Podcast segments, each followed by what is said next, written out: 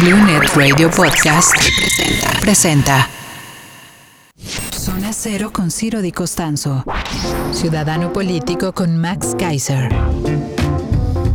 Vamos a hablar de política desde un punto de vista ciudadano con mi querido Max Kaiser. Max, querido, recibe un abrazo. Querido Ciro, querido auditorio, qué gusto estar con ustedes esta mañana. Igualmente, y bueno, ¿qué, qué, qué es lo que hay en el radar del ciudadano político hoy?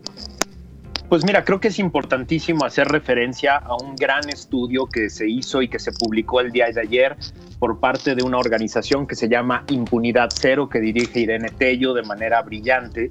Y es un estudio brutal, Ciro Auditorio, porque en él se demuestra que eh, el, tema de las, eh, eh, las, las vacunas, que no sabemos cuándo llegan, si llegan, si se compraron, si no compraron, etcétera, no es gratuito porque el sistema de abastecimiento de medicinas estaba destruido ya.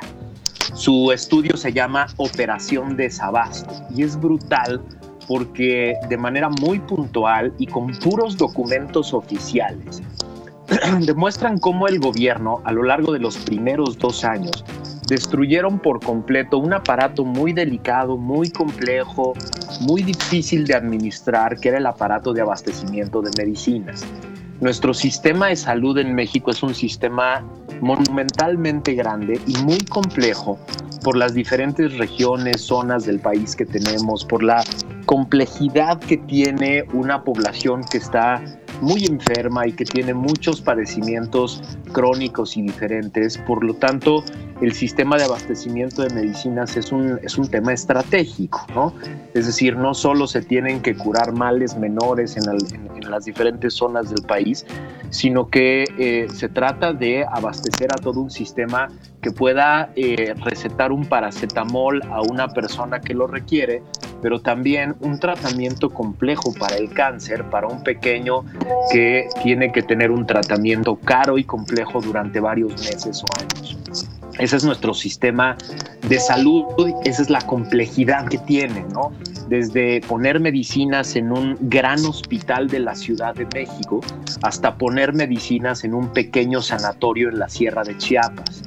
Eh, es, un, es, un, tema de logística, es un tema de planeación, es un tema de convenios eh, preestablecidos con eh, farmacéuticas y compañías distribuidoras muy complejas. Bueno, este gobierno llegó con la promesa de que el aparato de gobierno que era caro, que era lujoso, que era corrupto, iba a cambiar, iba a mejorar, iba a hacerse más eficiente, iba a hacerse más eficaz. Pero de pronto el gobierno agarró a martillazos el sistema de salud.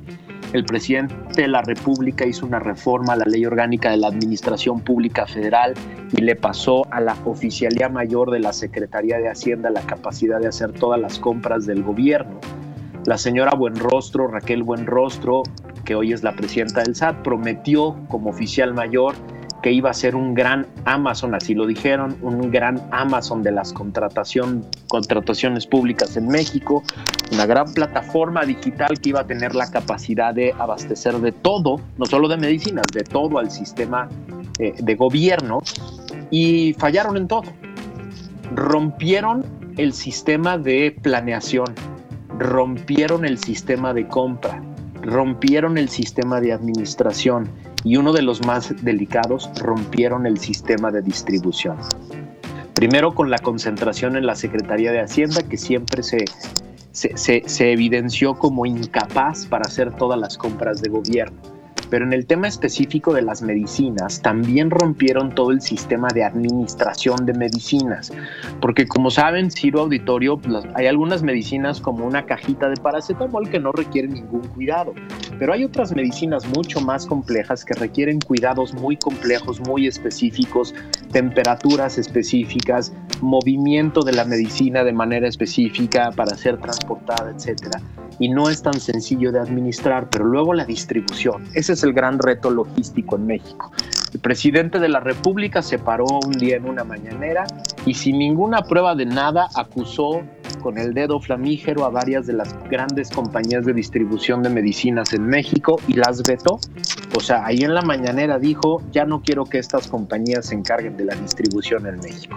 ¿Qué pasó después? Pues que tuvo que meter el sector salud a mudanceros, no estoy exagerando, Ciro Auditorio, a mudanceros, a, personas que transportan camas y, muebles de una casa a otra, los tuvo que meter el sector salud a mover medicinas a lo largo de todo el país porque no llegaban. Entonces, antes de que, de que llegara la pandemia, ya teníamos el drama de familias con mujeres o niños con cáncer que no tenían su tratamiento que siempre había estado tratamientos, digamos, normales, para padecimientos normales que no estaban siendo atendidos porque no llegaban las medicinas. Hoy al parecer, Ciro Auditorio, tenemos un drama con otras vacunas que nada tienen que ver con la pandemia. Al parecer hay un drama brutal en el abastecimiento de insulina en todo el país. Y todo esto tiene una explicación. La explicación es que el gobierno decidió agarrar a, a garrotazos el sistema de salud, el sistema de abastecimiento de medicinas. Impunidad Cero lo probó en una investigación y lo peor es que así nos agarró la pandemia. Después de, después de este brutal eh, sistema de destrucción, llega la pandemia y entonces ahora todo tiene que ser adquirido a través de negociaciones de urgencia y de emergencia, lo cual genera enormes costos, pero también enormes riesgos de corrupción, enormes riesgos de ineficiencia y encarece más y más la delicada tarea de abastecer de medicinas a todo, a todo el sector. Pero lo peor es que ahora en plena pandemia no hay ni tiempo, ni capacidad, ni energía para reconstruirlo. Y entonces estamos operando un sistema de salud todos los días con un sistema de abastecimiento de medicinas destruido que no tiene en este momento la capacidad de reparar. De eso se trata mi comentario de hoy, querido Ciro. Muy puntual, mi querido Max, muy puntual. Desafortunadamente, criterios electorales al parecer no permiten la fluidez que se necesita.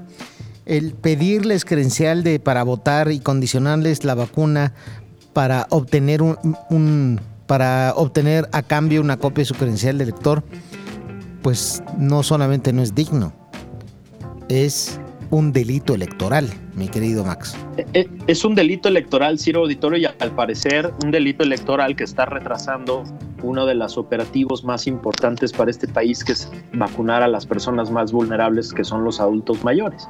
Ayer vacunaron a 87 mil adultos mayores en todo el país. Eh, el, el programa empezó 15 días tarde quiere decir que hoy ya el gobierno trae un déficit brutal de más de 2.4 millones de vacunas que debieron haber aplicado en los primeros 15 días para poder acabar en 90 días con la población de 14.4 millones de adultos mayores que según ellos quieren vacunar. Para el 15 de eh, abril. Este sistemita. Para el 15 de abril tienen que estar y eso tendría que ser 250 mil vacunas cada día. Y ayer tuvimos... 250 mil si quieren sacar el déficit. Ponte tú que no. Si no quieren sacar el déficit, tendrían que estar aplicando 160 mil vacunas diarias. ¿no? Eh, y entonces, la gran pregunta hoy para Morena es, si quiere mantener su sistemita de delitos electorales, que es andarle tomando fotos a la gente y a las vacunas y andarlos convenciendo eh, a cada uno de que gracias a Morena tienen la vacuna, y en lugar de eso se preocupan por la salud y por la vida de las personas y hacen un sistema de procesamiento de vacunas rápido y eficaz en el que la gente llega se identifica y pasa rápido por su vacuna y ya no importa si los registro para efectos electorales, pues sí, sí podrían a lo mejor acabar con el plan en el, en el, tiempo, en el tiempo especificado.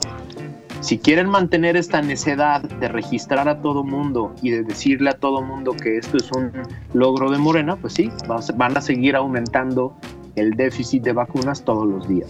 Así es, a, ad nauseam. A ver hasta dónde topa, ¿no? En fin, gracias, mi querido Max Kaiser. Es un gusto siempre estar contigo y con todo el auditorio. Te agradezco mucho y te mando un fuerte abrazo. Uno de regreso. Gracias. Es Max Kaiser. Lunet Radio Podcast presentó.